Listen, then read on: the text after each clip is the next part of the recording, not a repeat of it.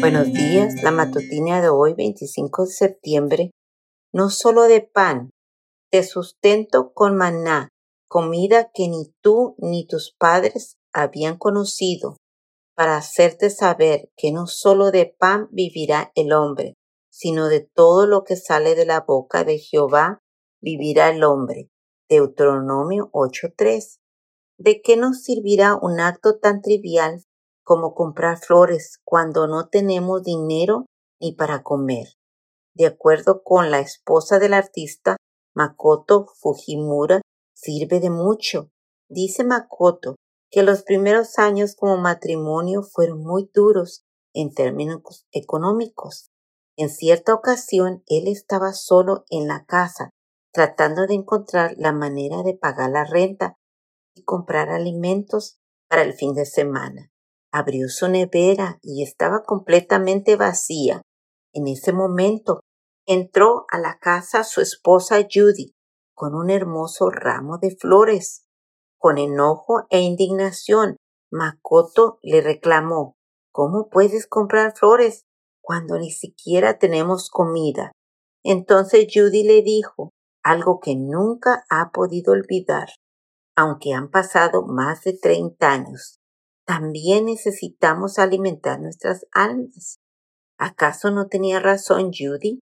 Nos alarmamos ante los datos que nos ofrece la Organización de las Naciones Unidas respecto a los millones de personas en el mundo que mueren por falta de comida, pero se oye un silencio aterrador cuando se trata de los que mueren por causa del hambre del alma. Nos preocupamos por satisfacer nuestro apetito físico, mientras nuestro corazón se muere por falta de un pedazo de pan que lo anime a encontrar una razón para seguir latiendo.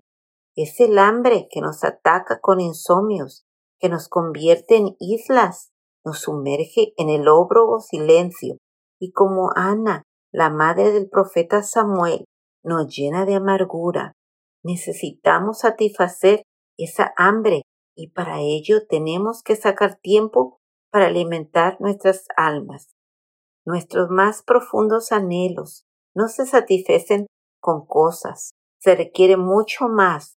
Moisés le dijo al pueblo que las aflicciones, la falta de recursos, las carencias que conllevan a vivir en un mundo pecaminoso han de hacernos saber que no sólo de pan vivirá el hombre, sino de todo lo que sale de la boca de Jehová. Deuteronomio 8.3.